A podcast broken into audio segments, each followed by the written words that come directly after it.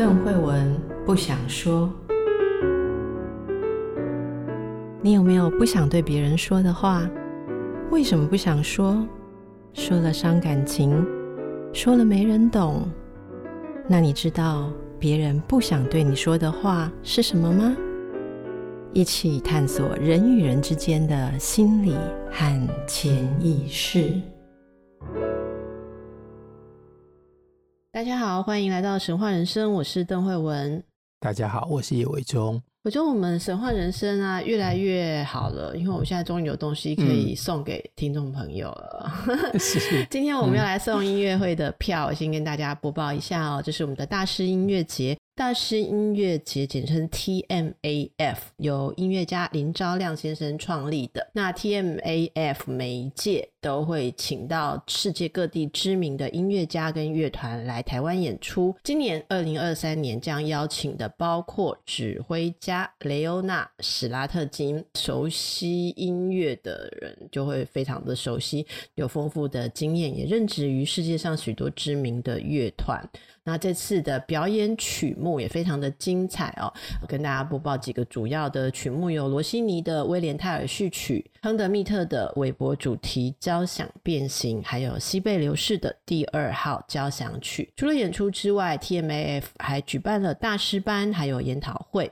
学生或是音乐爱好者都可以跟国际级的音乐家互动学习，来提升自己的音乐技巧跟艺术水平。这就是我们大师音乐节致力于提供丰富多元的学习交流机会，希望音乐文化可以很好的传承跟发展。哦那这么棒的一个活动，当然要大家赶快抢票。那我们这一次神话人生。要送给大家的是六组观赏的票，那这六组就是一组两张，所以你可以携伴，我们会送给六对，也可以一起去。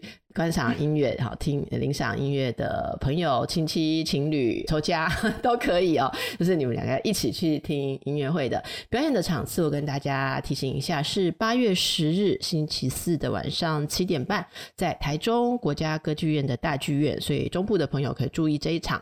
那八月十二日星期六。两点半是在魏武营啊，高雄的朋友、南部的朋友可以注意这一场。八月十三日星期天的晚上七点半是在国家音乐厅，只是台北北部的朋友可以留意这一场。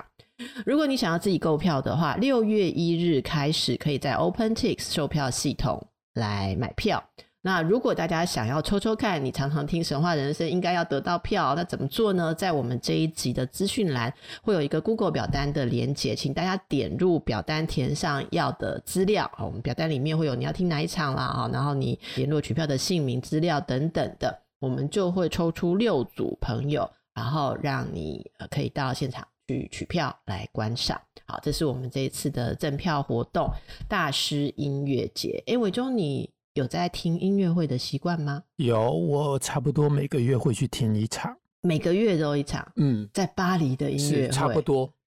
呃，因为巴黎爱乐厅就在我家隔壁，我吃完晚餐之后走路去听，然后听完再走回来。哇，好棒 哦！这是一个。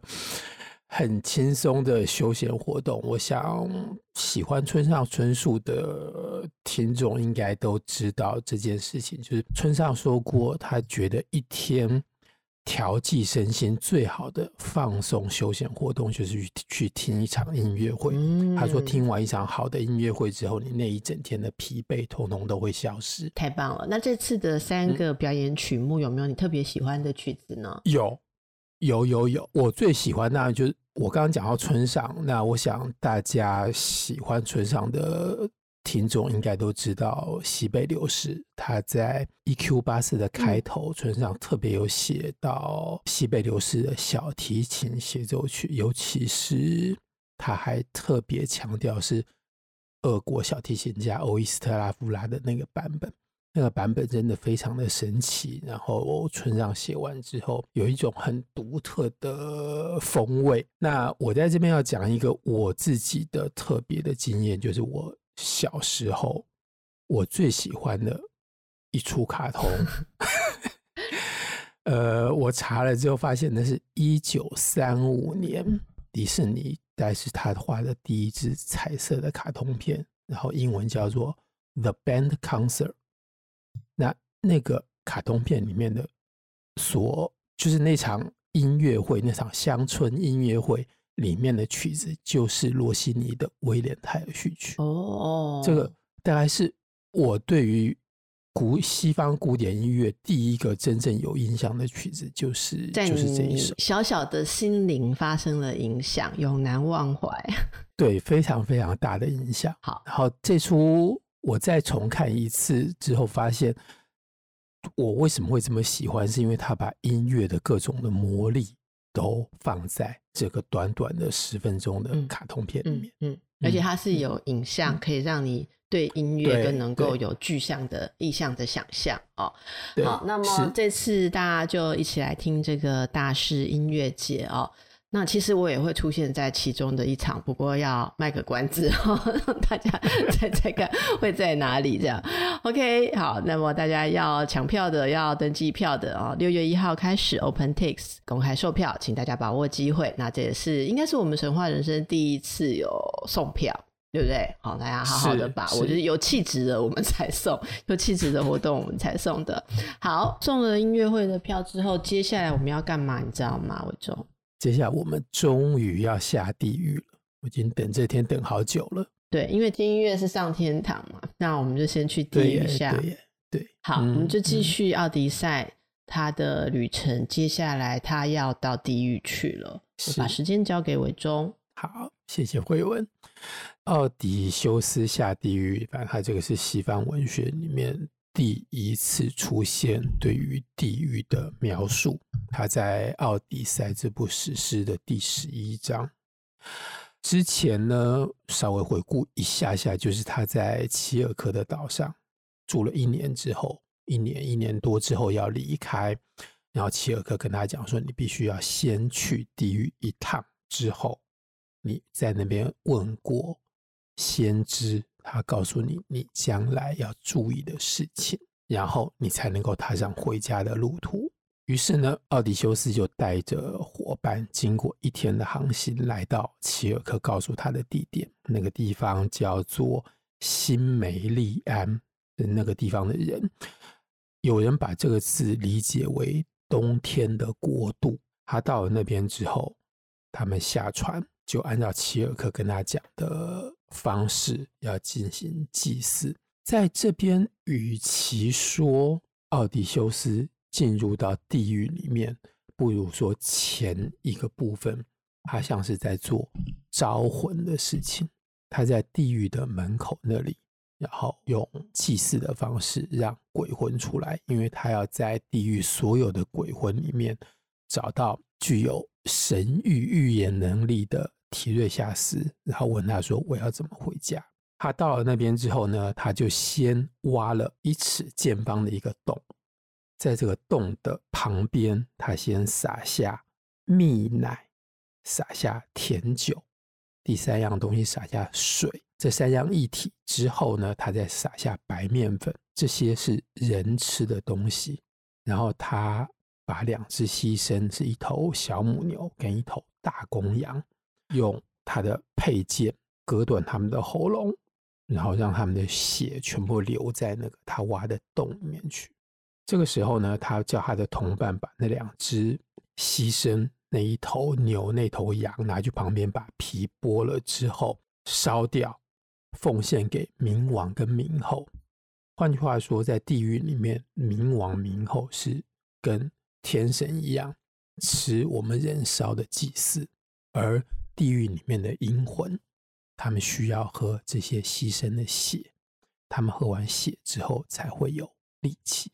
那齐尔克有跟奥迪修斯讲说，最重要的事情是你第一个让他来喝血的人，必须要是提瑞夏斯，不可以是其他的人。那接下来就是这整个招魂的过程，跟我们所谓的下地狱的这个经历的开始。开始之后呢，第一个出现的鬼魂就是埃尔佩诺，就是他的。我一直讲那个他的同伴从楼上掉下来摔死那个比他，他不需要经过奔波就直奔地狱到那边，但是他还到不了地狱的里面，所以他是第一个出现的人，因为他还在地狱的门口，因为没有人帮他进行葬礼，所以他请奥迪修斯这一趟一定要回去齐尔克的岛上帮他下葬。嗯、那奥迪修斯当然答应了。接下来，所有的地狱里面的幽魂闻到血的味道，那就跟食人鱼或鲨鱼一样，就一涌而出。而奥迪修斯看到的第一个鬼魂，就是他的妈妈。可是奥迪修斯一样拿着他的剑挡在那个那一坑血的外面，不让任何的鬼魂接近。那等到他看到提瑞夏斯的鬼魂出现了之后，他才让提瑞夏斯来先喝这一坑血里面的。的那些血喝完之后，他才有力气回答奥迪修斯的问题。而奥迪修斯就问他说：“我要怎么回家？我能不能顺利的回家？”那在这里，提瑞夏斯跟他讲的话，就是他先跟他讲说，有一个先决的条件，就是在你回家的路上会经过太阳岛，而你们绝对不能够上去。这个我们在之前已经讲过了。奥迪修斯就是没有办法，因为他的所有的同伴都想要在那边休息，所以他只好去。提瑞下次跟他讲说：“你如果去了太阳岛之后，你将会丧失你所有的同伴，他们全部通通都会死掉。然后你自己回去的时候，你自己可以活下来，但是你回去的时候会带着更多的苦难，而且是搭着借来的船。”才能够回到家里去。如果你要登陆太阳岛的话，船在这里有一种象征的意义，就是那不再是你的船。换句话说，你会失去你的身份。嗯，那接下来呢，在你回到家之后，如果这个大前提就是不能够去太阳岛。如果你去太阳岛之后，你回到家的时候，你就会发现有一群求婚者在那边已经吃空了你的财产，他们所有人通都在追求你的太太，希望她能够嫁给他们，然后他们会送给你太太非常多的礼物。在这里有一个好玩的地方，就是他们吃的是国王的财产，而他们自己带来的礼物是送给他们要追求那个皇后。这是因为奥迪修斯去了太阳岛才发生的嘛？因为在这个史诗的一开始，其实就是从他太太在那边，然后被很多求婚者围绕开始说的，对不对？对。那如果如果他没有去太阳岛，难道就不会有这些求婚者的出现吗？这个是我觉得这里最好玩的一个暧昧的点。慧文讲的跟我想的一样，他们已经出现了啊。他们应该已经出现了，这唯一的差别，我在这边觉得唯一的差别就是，如果奥迪修斯没有去太阳岛的话，他大概在三年之内就可以回到家。嗯，而他去了太阳岛之后，他多在那个卡利普索的岛待了七年，哦，十年之后才回家。对对对对，换句话说，这些追求者追了王妃、王后。追了他三年，跟他们在那边混了十年的状况 应该不太一样，还是蛮有差别，三倍半的时间。好，了解。然后在这边有一个文学史上面的谜，接下来提瑞下次跟他讲说，事实上你回不去的原因是因为你得罪了海神，而神怒不是这么简单就可以平息的，所以你回去了之后，你会把所有的求婚者全部都杀掉。接下来。你要做一件很重要的事情，就是让平息神怒，让人间里面这一切因为你做过的错事所产生的业报或者是纠结，全部都在你生命结束之前结束。所以你回到家之后，你必须要再重新出发，就拿起你的船桨，再开着船到一个不知道海洋是什么的国度，然后在那边的人吃东西。从来不会加盐，他们也不知道船是什么东西。你到了那边之后呢，带着一根划船的桨，扛在肩膀上面，然后你开始走路。当你遇到第一个人，那个人问你说：“你肩膀上扛的那个东西？”因为他没有看过船，所以他不知道那东西船桨，他会把那个东西误认为一根铲子。在这个时候，你就把你的船桨戳在地上，然后在那个地方祭祀，就是用三声祭祀海神，平息他的愤怒。就是你到了一个完全不知道海洋的地方，那那个船桨应该是把海洋的意义带到那边，然后戳在那个地上。这应该算是帮海神做的某一种宣扬国威式的服务，因为他之前得罪的是海神。海神，对，所以你在那个地方祭祀海神，然后你再回到家之后，再用很大的祭祀，就是杀一百头牲畜祭所有的天神，然后这时候你身上的这些神对你的愤怒全部都都会消失，然后你就可以颐养天年。在你的家，然后最后死亡会从海上，或者是从另外一个地方来把你带走。意思就是说，他如果做完这些事情，把他结下的这些都还完，都赎罪完，嗯，他才可以死，就是了，才会好好的死哦。不然的话，应该就是接下来他会问他妈妈的问题一样，就是会发生什么意外横死。之类的，我觉得有趣的是这一段呢，因为我们之前把它保留起来嘛，然后其实是先到地狱，后来才去了那个 Calypso 那里，对对对。对对，所以他已经在地狱已经听说了他接下来会发生的事情，然后就算他把这些东西都完成，最好也是等死而已。我的意思就是说，最好也是等着这些 是啊，这些业都偿还完了之后，嗯，死亡会来找他，就是像你讲，他可以好好的颐养天年，好好的死嘛。哈，嗯，他都已经知道自己的命运是这样，可是他还是不愿意得到可以在那边长生不老。对。有一种解释，就是奥迪修斯的体内就是有一颗异动的心。我想，我想这个最后的这一点，就是当你回到家之后，还要再重新出发去探险，这件事情对奥迪修斯来说是某一种诱惑，某一种吸引力，对对对，所以他会想要去知道，到一个不认识海洋的国度会是什么样子的状况。或许是这个东西支持的他不接受卡利普说的邀请，留在那边。嗯，所以这是提瑞夏斯告诉他的，他可以回家的条件啊，或他要做到的事情。我可以在这边补充一个圣经小知识吗？我在读法文的翻译的时候，发现所有的法文的翻译都是翻译说那个铲子是用来养谷用的。养谷是什么？就是谷物。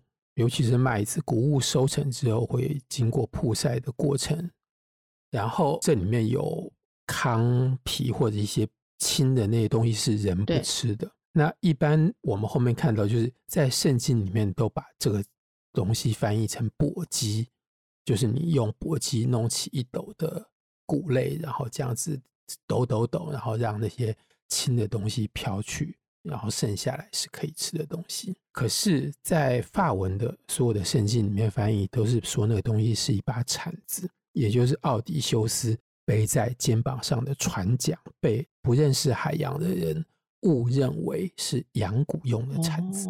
所以那个地方的人，他们一样有耕种，他们有种麦子，他们一样有养蛊的习惯，但是他们那个地方的人不会吃盐。他们也从来没有见过海洋。嗯。那我们当然不知道，在圣经里面是，反正中文的圣经所都都是翻译成簸箕，在好几个地方。可是法文的圣经里面一样通都是翻译成产子这个字。我对于这个不知道海洋觉得蛮有趣的，就是说这可能就是内陆国家的人嘛，因为奥迪修斯他们是海岛国家，他们航海是很重要的一件事情，那可能。就是想象中，可能像欧洲大陆吧，或是内陆的国家的人，他们很可能是不知道海洋的，不知道海洋是一件蛮特别的事情，因为我们我们也是海岛，对，海岛人，海岛国家哦。好。那么这是提瑞夏斯的部分。嗯、提瑞夏斯离开之后，奥迪修斯就跟他的母亲那个安提克雷对话喽。所以刚才伟东说，他其实先看见他母亲，可是他他必须第一个先问提瑞夏斯嘛，哦，对，提瑞夏斯，所以他虽然先看见自己的妈妈，但是不能让他的母亲来喝那个血，必须要等提瑞夏斯喝完那个血之后。当然，他之后又再问一下，就他他问一下提瑞夏斯他，他要怎么样面对这么多的幽魂？那提瑞夏斯是跟他讲说，这些鬼魂在一开始就已经有描述过，说他们是无力的幽魂。这些鬼魂必须要喝完血之后才有力气，而这个利器，奥迪修斯问提瑞夏斯说：“我要怎么样让他们认出我来？”那提瑞夏斯就说：“你要让他们喝这个血，喝完这些血之后才有力气。”换句话说，当他妈妈到他的面前来的时候，他妈妈并没有认出来这个是他自己的儿子。嗯，那接下来提瑞夏斯离开之后，他就要跟他母亲对话了。哦，是。然后他妈妈喝完血之后，他才有力气说话。然后在说话之前，他才有力气认出来这个人是他的儿子。那他们相见之后，他妈妈相当的压抑。就是这不是一个活的人可以来的地方，你为什么到了这里？啊，他妈妈有看出来，他并没有死。他妈妈问他是不是从特洛伊城直接过来这里？他妈妈问说：“你是不是已经回到家了？你是不是已经回到家见过你的妻子，见到你的宫殿？”然后这个时候，奥迪修斯告诉他妈妈说：“并没有。”然后奥迪修斯。完全不知道他妈妈已经过世，所以他在地狱里面看到他妈妈的幽魂，一开始应该有某一种冲击在那里。他就问他妈妈为什么过世，那接下来就问说他的爸爸跟他的儿子是不是都还好？他原来是国王，他的王位从他爸爸那边接过来，要传承给他儿子，所以他不在家的时候，他想知道这个以色列岛的。权力是不是还在他爸爸跟他儿子的手上？那问完这里之后，接下来就问说他的太太、他的妻子是不是还守着这个家？他有没有改嫁给另外一个希腊的贵族？然后这时候他妈妈就回答他生前所知道的事情，但是他是反过来回答的。他先跟他讲说：“你的太太当然还守着这段婚姻，虽然你。”都不在家，然后他每天以泪洗面。接下来他就说：“你的儿子已经长大成人，所以是他在不能说治理这个国家，但他至少还掌有这个国家的权利。而你的爸爸已经退隐到乡下去，在那边等于像是养老，过着平淡的生活。而我自己，就是他最后的。”回答奥迪修斯问的第一个问题，他说：“我并不是横死被阿铁密斯的箭射到，我也不是病死，我是因为种种的遗憾，我是因为担忧，我是因为爱你而死去。”然后在这边，安提克雷并没有讲他是自杀的。他只有告诉他的儿子，是因为对他儿子的状况的担忧，所以他最后死掉。嗯。那在其他的神话里面就有讲说，是因为他在等待的过程当中非常害怕听到某一天会传来他儿子的死讯，所以到某一天他撑不下去之后，他觉得他没有办法继续等待下去，就上吊自杀了。了解。嗯，好。那他妈妈说完话之后，奥迪修斯想要抱住他妈妈，但那已经是一个幽魂了，所以他三次想要抱住他，但是就是完全扑了个空，那个影子就又飘远了一点。这跟我们前面在讲奥菲斯跟尤利迪凯在地狱里面的状况一样。所以这三次。嗯，母亲的幽魂都逃离了。好，这个逃离，伟忠怎么看这一段的意义？我们大概剩下两三分钟，这一集要结束嘛。好，所以我们是可以很简短的跟大家说一下这个母亲的幽魂离开她的拥抱意义，还是我们让大家想一想，下一集回来完整的说，因为这里面好像有蛮多意义的。那我们下一集再回来慢慢讨论这个事情好了。显然有蛮多内容的，好好，那我们就让大家感受一下，我觉得这其实蛮动人的一段母亲的心境。是是，好，那我们下一期再来跟伟忠讨论一下，在这样的漂流状况下，他下到地狱去，特别想要回家的时候，遇到的一个是可以告诉他回家的条件的，例如说万能的。预言者，或是知道一切的人，而另外一个却是母亲。嗯，然后母亲其实代表了家最爱他的人，可是母亲因为他的不在家而死了。我觉得这个是有很多在对照上，大家可以去感受的一个意味在里头。好，谢谢伟忠。那么我们今天就到这边，请大家不要忘了在资讯栏里面填表单，你就可以抽票，音乐会的票。好，可以跟我中听一样喜欢的曲子，也许你就会坐在我旁边，也不一定。好好，谢谢大家，谢谢伟忠，拜拜，谢谢大家，谢谢慧文，拜拜。